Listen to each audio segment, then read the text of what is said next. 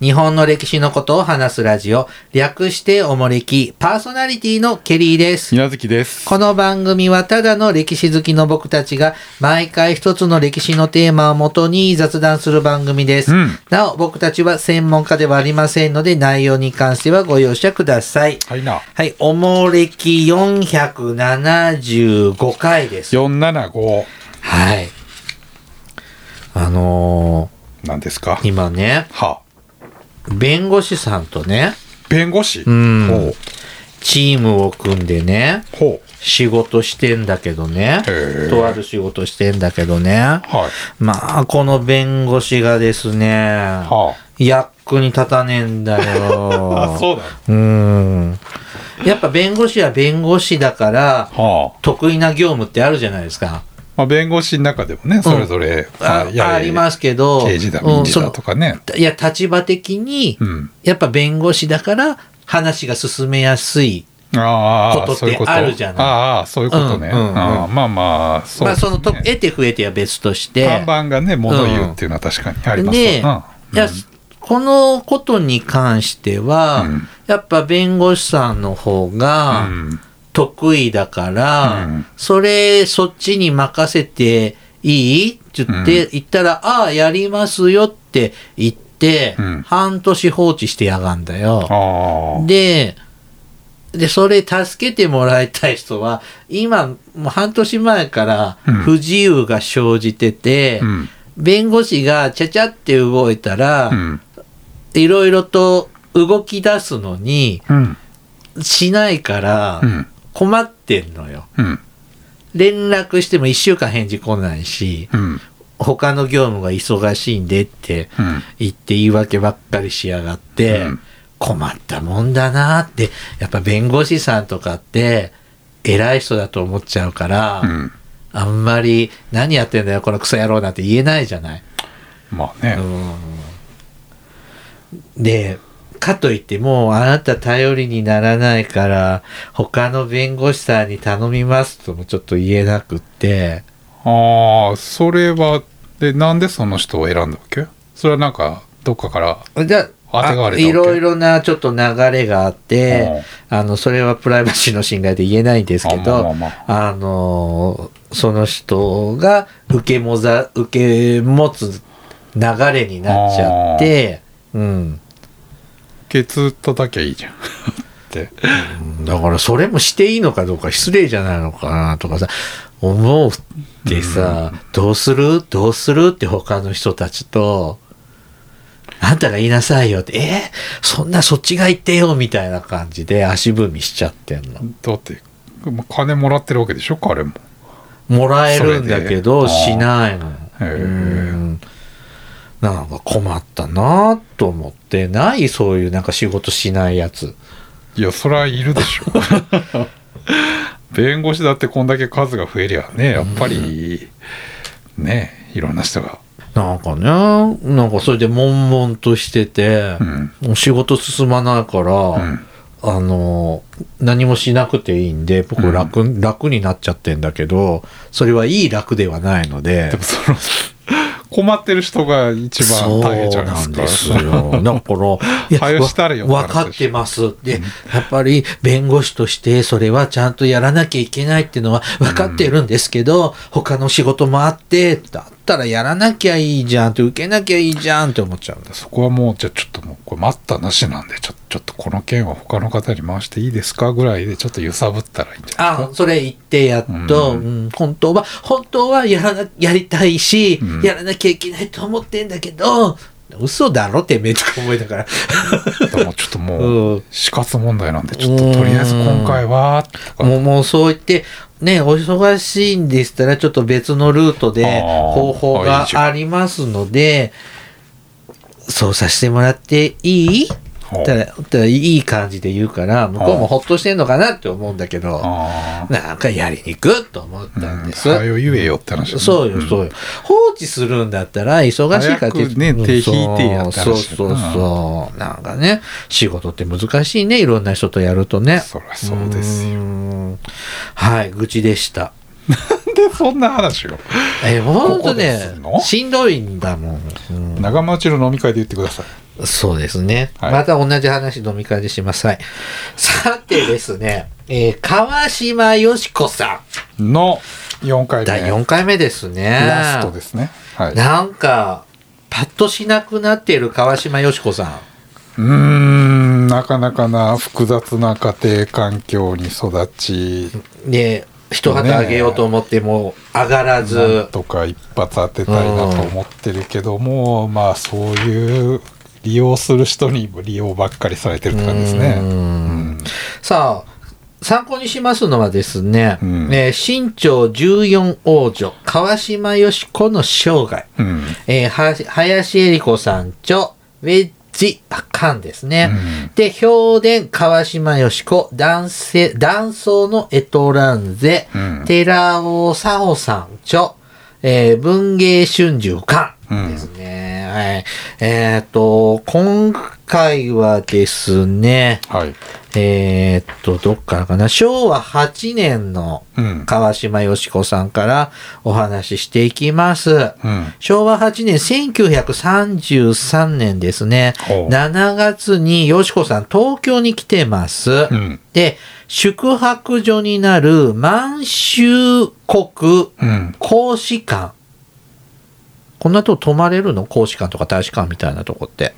まあだって満州国の一応まあそれなりの重要人物ですから。泊まれるんですね。で、ま、にはね、毎日のように雑誌社が殺到します。うん。で、歓迎会、講演会、うん。取材、ダンスホール巡りに、ラジオ出演と、よしこさん大忙しです。うん。それ前回もちょっと紹介しましたが、あのーまあ、小説とか映画とか舞台にもなっちゃうよしこさんですからね。うん。ちょうど、よしこさんが東京に来てた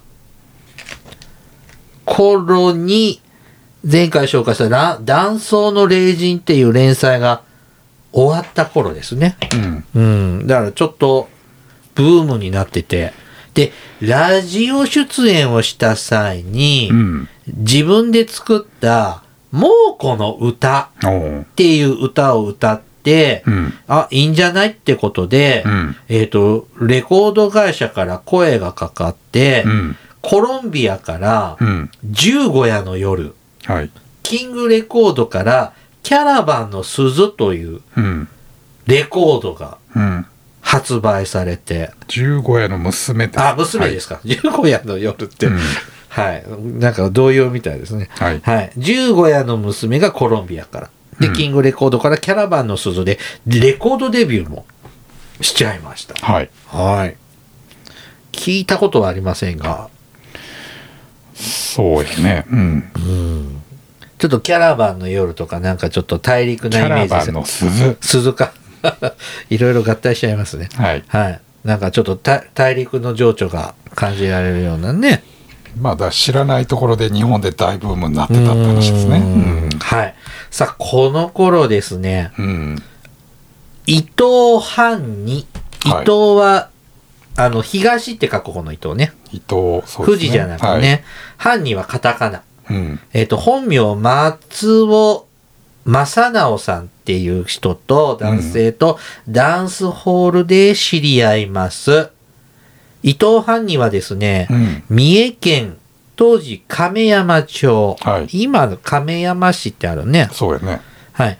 えっ、と、亀山生まれ、で、23歳の時に、金貸しから借りた10万円で、土地会社を経営。うん。その後、上京して、相場に手を出します。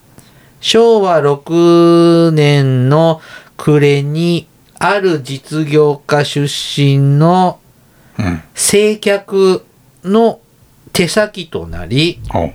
一度に300万円を勝ち取ります。うん。で、雑誌界に乗り出して、倒れかかった国民新聞社という会社のうん。社長になって、日本国民というね、雑誌を創刊した。うん。こういう人と、よしこさん知り合います。で、犯人は、えっ、と、北京でも相場をやってたそうです。うん株でいいの相場って。まあ米相場とかああ、そっか。株じゃないんじゃないかなうんそっか、そっか。なんかやってたんだね。うん投資系のやなつんかやねっ。てた、うんうん。なんかやってますえなんまあか、あの、なんだっけ。ドルを買っとくとかさ。ああいやまあ株を少々ぐらいですけどそうですか。はいなんかほ株主優待でエンジョイしてんですかああそうですねちょっあとあたまにいただいたりしてますねねなんかいいねあれねあなたはもうされてますよねちょっとしてるちょっとしてるちょっとしてるうん ええカルビーの株持ってんのあマジでうん時々お菓子くれるの私コカ・コーラの株持ってるんですけどねコいやカ・コーラ株出てんのありますよ何株主優待あんのいやそう去年まではあの、毎回2回ギフトがもらえたんですけギどフト券あうんものがあ今コカ・コーラが出してる製品いっああははぱいみたいなあなくなっちゃったんですよああれそれが欲しいから入っ買ってたようなもんなのああ株価下がってんです かじゃあ売っちゃえばいいじゃにうんんそうですねああ株価上がってんのあ上がった時に売らないとダメだよ知ってるよそれはい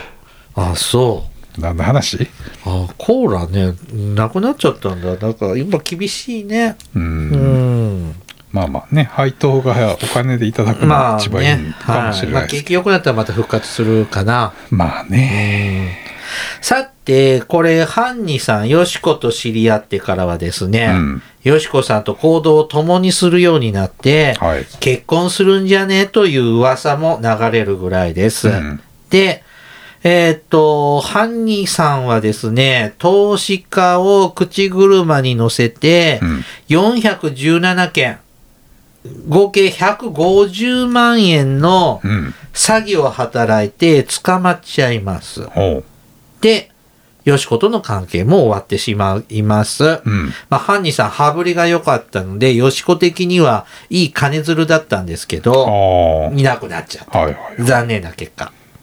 さて、よしこさんはですね、えっ、と、ハンニさんと別れた後はですね、療養しながら、うん中国と日本を行き来していたそうです。うんで、昭和17、12年、うん1937年には、天津の日本疎開松島街うんで料理屋を開きます。はいえっ、と、これはね、参謀本部長のうん多田駿さんの出資うんとも、えっ、と、裏切り将軍と呼ばれていた、えっ、と、関雄山うんの出資とも言われています。はいうん。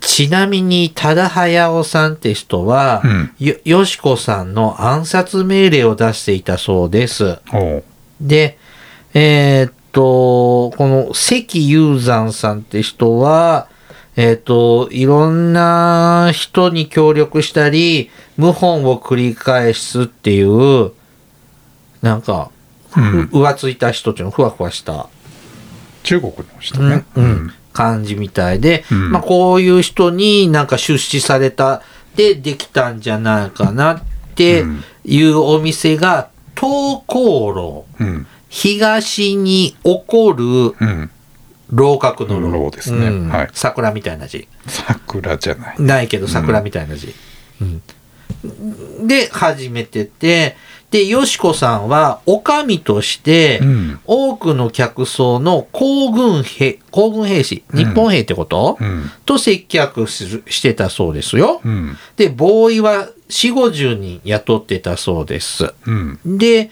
ここれ上海。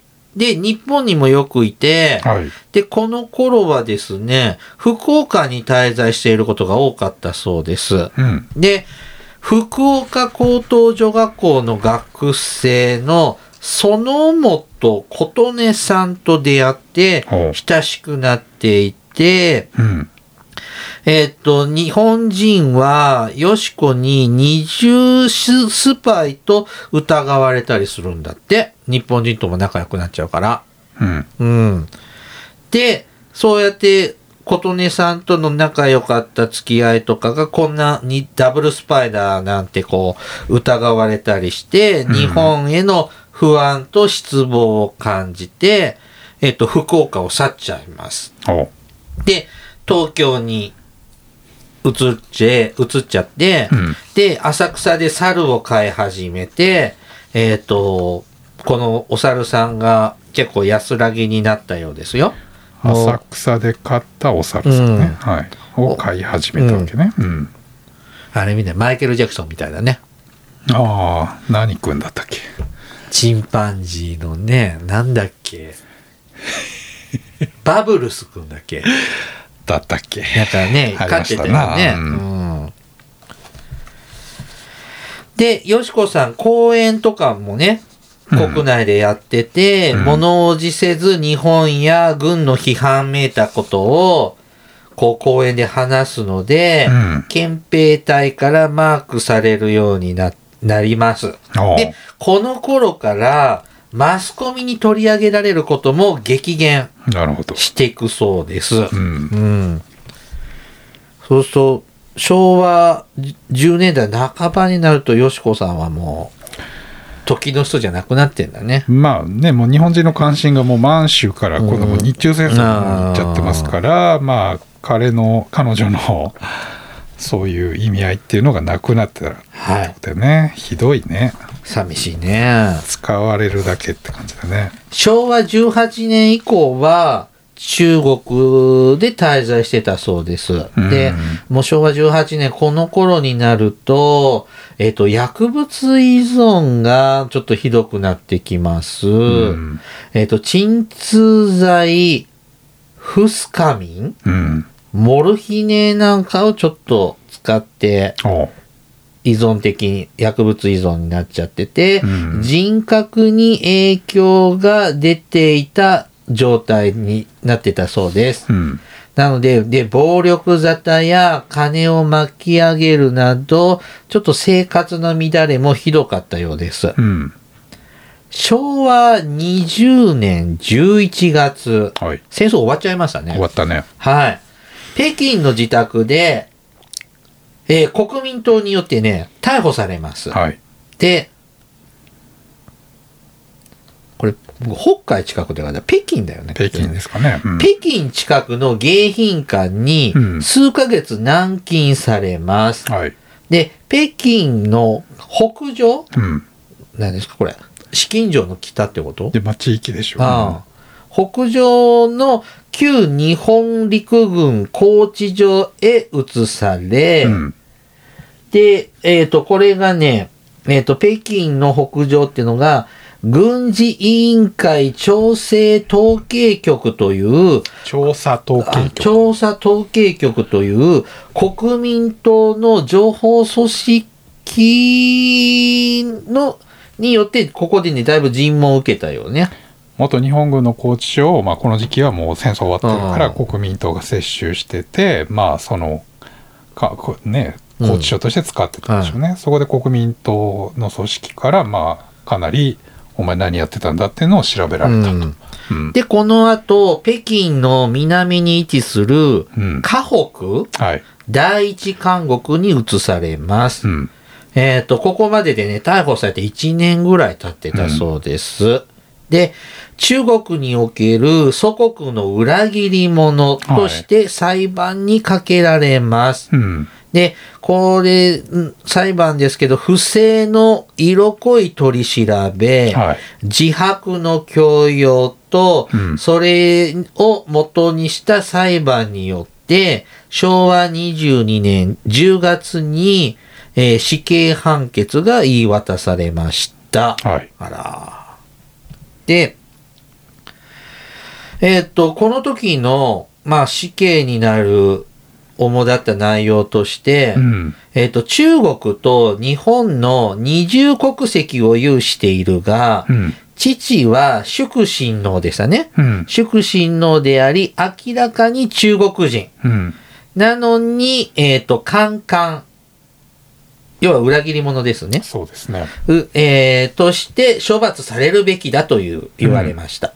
で、あと日本、日本軍の要人などと往来して、第一次上海事変当時に上海で断層してスパイ行為をしていたでしょっていうのうもん死刑の要因。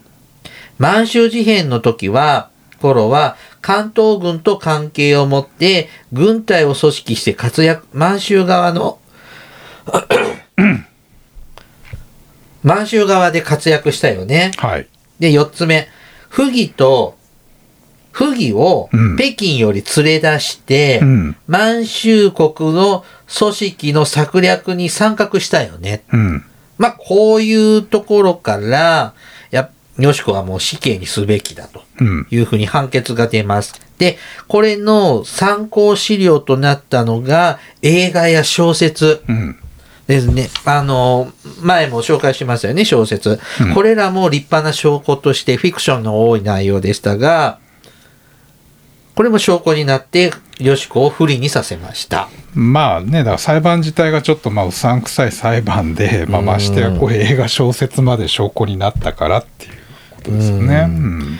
で、よしこさんはね、うん。年齢をごまかして、うん罪を逃れようとしました。うん。で、本当はね、1906年生まれなんだけど、うん。 1913年生まれって偽ってたそうです。だいぶ、7歳ずら、うん。年齢詐称ですね。うん。で、満州事変の時は、うん。 17歳でした。私は17歳でした。うん。 17歳の娘が軍人間、軍人同士をね、渡り歩くことは不可能じゃないですか。うん。で、17歳の時だから、松本の女学校に通って、満州に行こう、通っていた、学校に通ってたから、うん満州に行こうにも行けないでしょっていうふうにうん。言い張ったそうです。はい。なので、あのーいや、本当に、よしこさんは、1913年生まれですかっていうのをう、ん。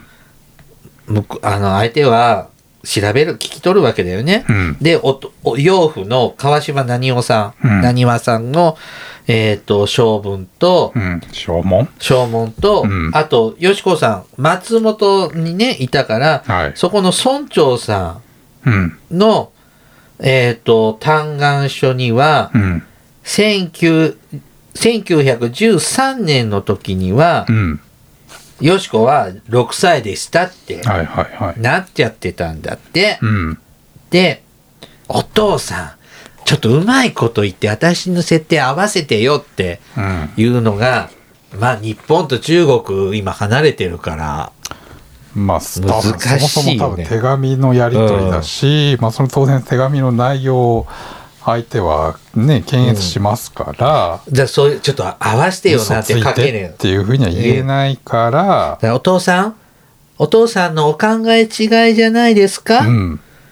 お父さん、お父上の記憶違いだと思います。よく考えてくださいっていうような文章が精一杯だったんですわが、かるよねうんって言うけども、もうこの時、何わさんは82歳。うん。うんで、病に伏せっていたのうで、ん。まあ伝わらないよね。そういう考えはわかんない。はい、で、うえちの娘は当時は6歳ですって言っちゃうわけね。うんだから、1906年生まれですっていうのを主張してくれちゃったんだよね。はい。はい。あーこの作戦失敗しましてですね、うん。昭和23年3月21日、自ら除名嘆願書をしたためてうん提出します。うん。許してください。うん。命だけは。うんっ。ていうことを出しましたが、えっ、と、結局最終公判、うん最後の裁判では、やっぱり死刑うん。が宣告されました。はい。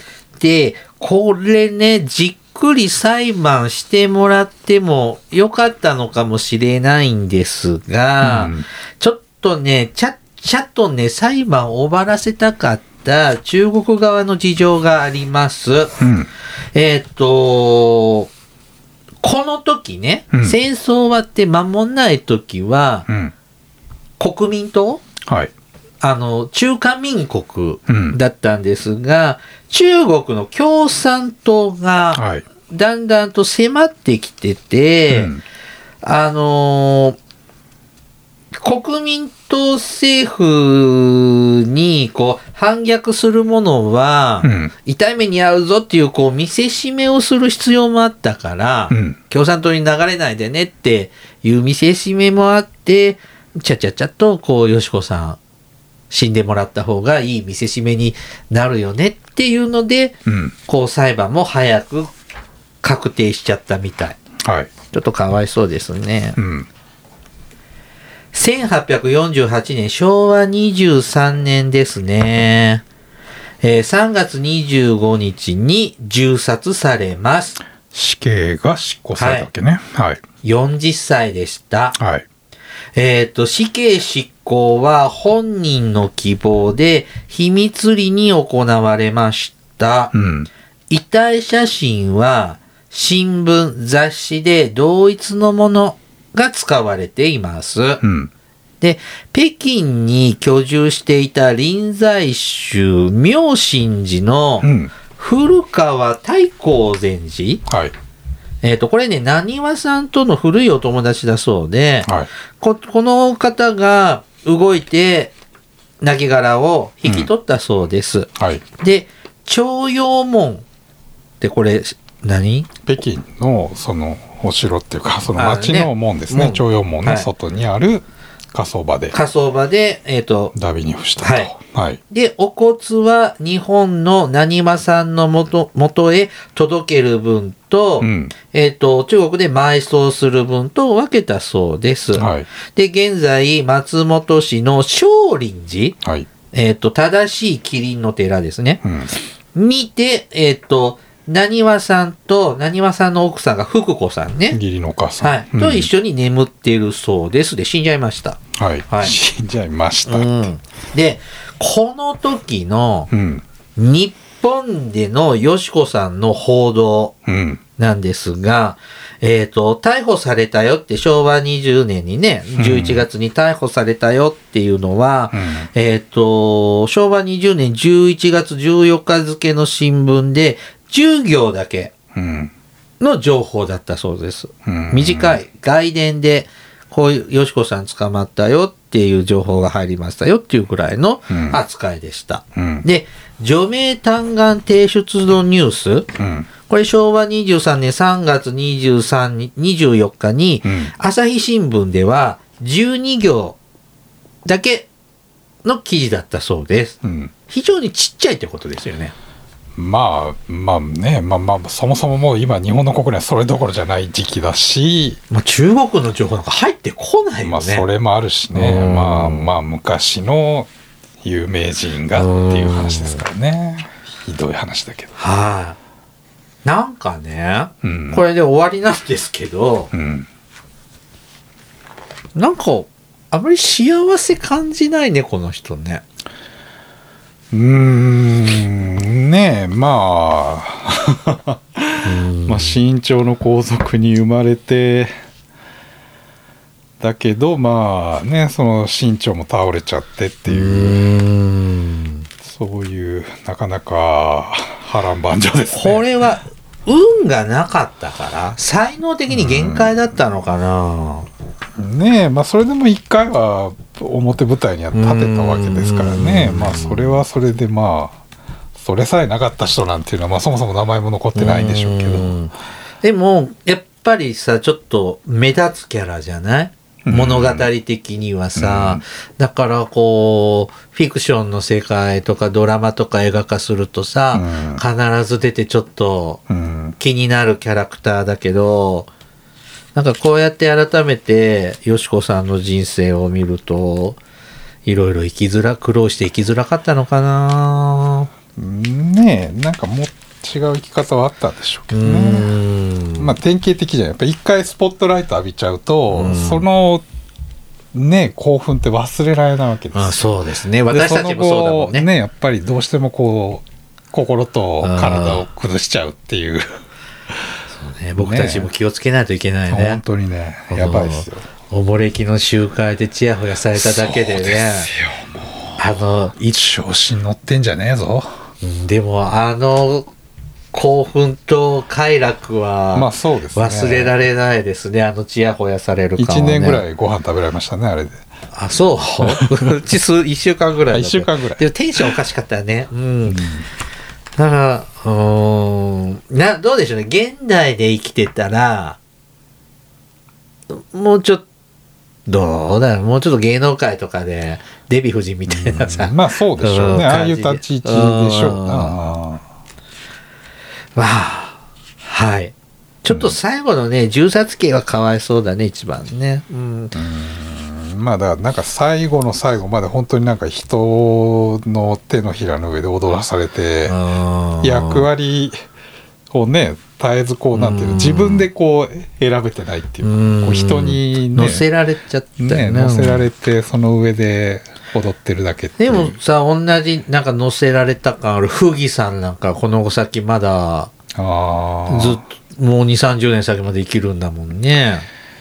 ねえまあそのうんまあそうやな、そうんそこまで振り切れてないわけですようねん本人の役割っていうのうもんその中途半端なところで関わってうんそれが結局後で最後あだあだになるっていう、ねうんうんちょっとね、本当山田邦子さんも川島よし子役で、あ最後銃殺されるけど、なんかこれ見てそんな綺麗に、なまあ、銃殺なんかそんな綺麗に死ねないもんね。うん。写真なんかもね、この銃殺された時のあの写真なんかもネット調べたらすぐ出てくるんですけれど、まああんまり見て気持ちいいもんではあああありませんしね。うん。ねそもそも終戦の段階で自分やばいっていう意識なかったのかねでもに逃げられなかったね。もうこのちょっと薬物依存だったし、早い段階日本にいればまた違った死に方でもでしょうけどね日本に帰るさ、うんほど、あその松本には帰れたでしょうけど、ねまあそれもやっぱり本人がどこにアイデンティティ持ってるかって問題もあるそこよのね、葛藤もあるだろうし、ちょっと日本も居心地悪くしちゃった、なっちゃった。まあ、最後にねそそうでのすね福岡での経験でやっぱり日本に対する失望っていうのもあったしうんねなかなかまあ苦労して。残酷な人生ですね、うんまあ本人はどういう思いだったのかは別ですけどね。はい。ちょっと川島よし子さん。ね。 4回シリーズはい。紹介させていただきましななかた。なかじっくりとね、うん。なんとなくまあ名前と、うん。場面場面は知ってそうるけどそうそうまあなかなちょかっと人生全体を追うっていうのはまあなかなか勉強になりましたはい。ちょっとずっとね、しばらくちょっと女性をピックアップしたはのをちょっと意識的に企画したんですけど、はいこれで一旦終了です。あああそうなんですか、うんあの、なんだっけあれ以来まあ、ジュジュケーニさジュケーんニ以来との竹姫さんあとー一応和宮さんもそうだったあな和宮はありましたねと川島よし子でちょっとシリーズ女性これで一段落女性はいさあじゃあお便りを紹介します手紙はい道のくの姉さんからいただきました、姉さんはい。お招きの皆様、こんにちは。今日は6月29日、うん1689年の今頃、松尾芭蕉は平泉にいたようです。旧暦の5月12日、13日と資料に書いてあります。うんえー梅雨の時期、なぜこの季節を選選んだのでしょう。うんえーっと、ん場所、隠密説になっていますね。えーそれはともかく私は今、イザベラ・バードのお口紀行を読んでいます。うんこちらは1878年、西南戦争の1年後。えー文章も素晴らしく臨場感満載です。驚いたのは函館の章。フォン・シーボルトの名前が出てくるのです。 1回目は素通り、次に聞いた時にあれと思いました。あのシーボルトが裁縫していたことは知っていましたが、まさか彼まで、彼ではと思って検索したところ、あのシーボルトの次男のハインリヒ・フォン・シーボルトでした。うん。調べていくと面白いことに次男だけでなく長男のアレキサンアレクサンダー・フォン・シーボルトもお雇い外国人として日本で働いていましたう、ん。えー外交官としても条和条約改正にも関わっていたようですアレクサンダーは渋沢栄一と一緒にパリ万国博覧会にも行っていますその時に弟のハインリッヒが来日したようですハインリッヒには、えっ、と、父親のように、えー日本人を妻にしていましたが、やがて病にかかり、一人でオーストリアに帰り、12年後に亡くなったとのこと。この日、私はドラマを見ているようでした。これから夏本番、暑さ乗り切りましょうといただきました。うん。えっ、と、東北を舞台にした松尾芭蕉さん。この梅雨の大雨の頃に、うん。東北にいたんだね。奥の細道ですね。サミダレ屋さみだれを集めてさ林。み最上川うん。とか、ちょうどこういう時期の歌なんだ。うん。まあ、梅雨末期はね、大雨。今年ちょっと東北さんはね、大雨被害ちょっと東今年北はも東北だけじゃないですけどね、今年も本当に全日国でね本中ですけどね本。当に。雨ばっかですね。うん。えげつないからね。ちょっと降り方極端っていうか、ほ変だよね。これ線状降雨帯とかう。さ、うん。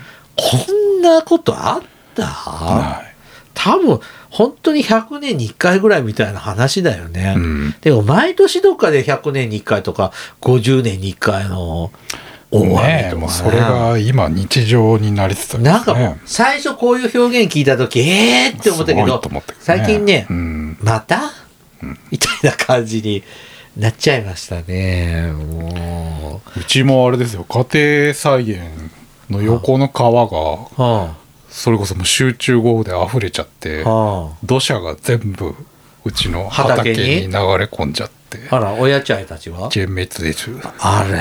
あれーなんとかならなかったの土のを積むとかか。 いや、まあ、そう現場にいなかったんで、まあそうなんです、まあそうだわね自分家であのそれまた安全土を守るのは積みにいて流されて死んじゃうっていうああそうパターンだでしよょ。ねもうね、ああなったらどうしようもないしって。なんか水の事故も多かったしね。多かったねあの、あれを、なんかでもさ、泳いじゃいけないとこで泳いじゃったりしてるのも多かったから、もうなんかとは思ったけどね、もう、ちょっと水のニュース嫌ね。かといって、中国とかさ、ヨーロッパ干ばつでしそうよねもょう、足りないっていうとこなんろでもあもるっとしバランスよくさ、降ってくれないのかしらね。そういうもんですよ。おー本当にね、嫌ですね。はい。じゃあ続いてですね、うん。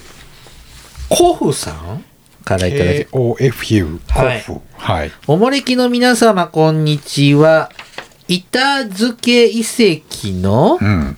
亀缶を、はい、亀館を眺めて育ったせいか、歴史も大好きで、数年前から家事のお供に愛聴しています。うん。テーマの選定が好みに合い、またちょうど良いゆるさが素晴らしいです。本日は勝手にテーマのリクエストをしさせてください。うんまず、えっ、と、事物から黒曜石、翡翠、赤色顔料。うん。古代の道路事情よりさらに昔、えー弥生あたりの物量はイメージよりはるかに広く活発だったようです。さらに翡翠は歴史から忘却、著名な文学者によって、えーよる再発見などロマンが詰まっています。うん。メガネも面白そうです。前史としては13世紀イタリアも面白いですが、ザビエルがに始まる伝来、大名への普及、江戸時代のメガネ店などなど、私もですが、お二方もメガネをお使いなので、実感が持てて楽しそうです。えー歴史漫画歴史ゲーム特集。漫画はたびたび話題に上がりますし、ゲームも以前シビライゼーションのお話が出ていたので広がりそうです。漫画誌、ゲーム誌となると指摘などがうるさそうですが、歴史にまつわる作品の、えー雑談はいかがでしょうか。えーっと、別府温泉。別府温泉、えーっと、なんでこれ。けがいの地獄はい。けがいの地獄、東地湯、別荘地、当時湯と東地湯。うんはい当時場だ湯治場、はいうん別荘地、庶民観光と交通、軍事と医療、アメリカ軍キャンプ、団体観光とす衰退と、えっ、と、しなびた温泉地は意外に劇的な変化を遂げてきた町です。えーもう20年住んでいますが、町全体がコロナで死に絶え、な、死に絶えかけながら、なんとか持ち直そうとしています。うん歴史書も、えー古事記、立国史はもちろんですが、古語周囲、えっと、御堂関白記み御堂関白記、大鏡、うん東鏡、うん徳川実記などの史書系から、不土記や信新朝後期、うん紅葉軍艦など、軍艦でよかったっけこれ。はいなどなども、選定は難しそうですが、おもれきの面白さの一つが、なかなか他では取り上げない細かな話題もあり、基礎として楽しいと思います。同じ流れで、古紙古伝や義士、偽物ですね。はいも、えー賛否あって、えー荒れるかもしれませんが、東大一理の研究者がのめり込んだ偽書だから可能な壮大さ、高等無形な宗教や神話も、えー大好きな分野で、えっ、と、毒神うん一人神独身なんでしょうね、うんなども扱ってもらえると嬉しいです。うん危機での不可思議な記述と異性をはじめ信仰宗教まで様々に、えー取り込まれていく広大の、えーと変遷は実に面白いです。うん両両部両部三能三能渡来吉田の流れや江戸期の活水化スイカ神平田神道うんへの流れ、えーそして国家神道形成と神道史を眺めていくのもいかがでしょうか、うん人物だと埴輪花花は花は花は保木市ホッキー市聞いたことあるぞ、はい一般には視覚障害の目が目立って取り上げられ、どうしても道徳的な文脈で語られる、語られることが多いですが、軍書類従うんというとてつもない功績が広く語られないのは寂しいです。はいそれから、水野勝成、うんここから大名になるとは思えない波乱万丈、血濡れの前半生と、名君と言える大名としての後半生、うんそして島原の乱での最後の戦国武将としての締めくくり、血生臭さすぎて大河は無理だと思いますが、ドラマ性は引けを取りません。うん半分日本酒ということで、なんて読むのこれ。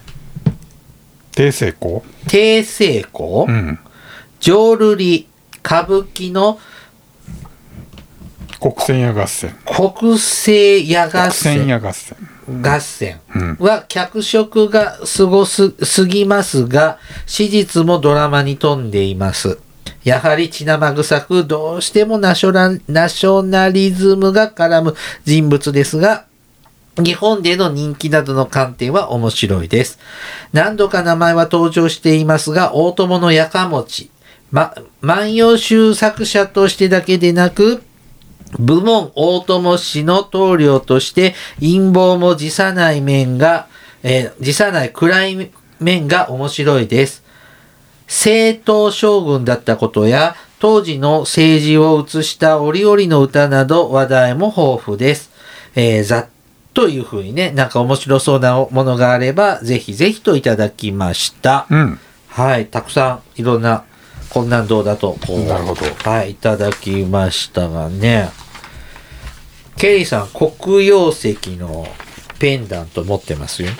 黒曜石のペンダントうんは黒曜石に、あはい螺鈿でちょっとデザインが入っ黒て、曜石に螺鈿へうんえなんか、石器じゃなくてへうん、ペンダント、え うん、持ってますよ。うん。それだけかな。真っ黒だもんね、黒曜石ってね。まあ、安い宝石って感じですよね。うん。